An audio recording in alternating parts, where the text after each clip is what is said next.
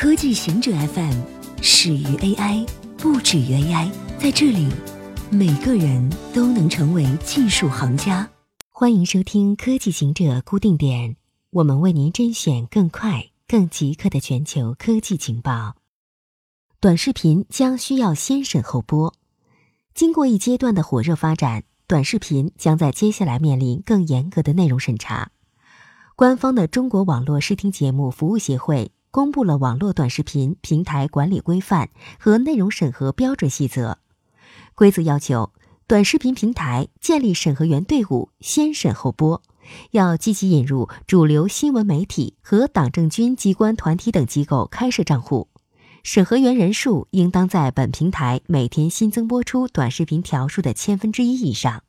建立违法违规上传账户名单库。一周内三次以上上传含有违法违规内容的节目的 UGC 账户及上传重大违法内容节目的 UGC 账户，平台应当将其身份信息、头像、账户名称等信息纳入违法违规上传账户名单库，对违法违规上传账户名单库实行信息共享机制，对被列入违法违规上传账户名单库中的人员。各网络短视频平台在规定时间内不得为其开通上传账户。根据上传违法节目行为的严重性，列入违法违规上传账户名单库中的人员的禁播期分别为一年、三年、永久三个档次。印度科学家称，古印度人发明了干细胞研究。在上周举行的印度科学大会上，伪科学走向了主流。有印度科学家对牛顿和爱因斯坦的发现表达了异议，并根据古印度神话声称是古印度人发明了干细胞研究。来自泰米尔纳德邦一所大学的科学家告诉与会者，牛顿、爱因斯坦都错了，引力波应该改名为莫迪波。印度科协对此现象表达了担忧。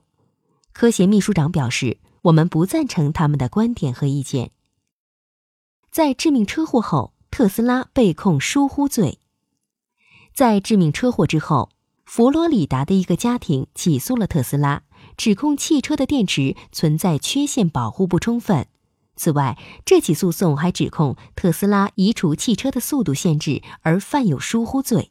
致命事故发生在二零一八年五月八日，当事人驾驶一辆特斯拉 S 汽车，以超过一百一十六英里的时速高速行驶。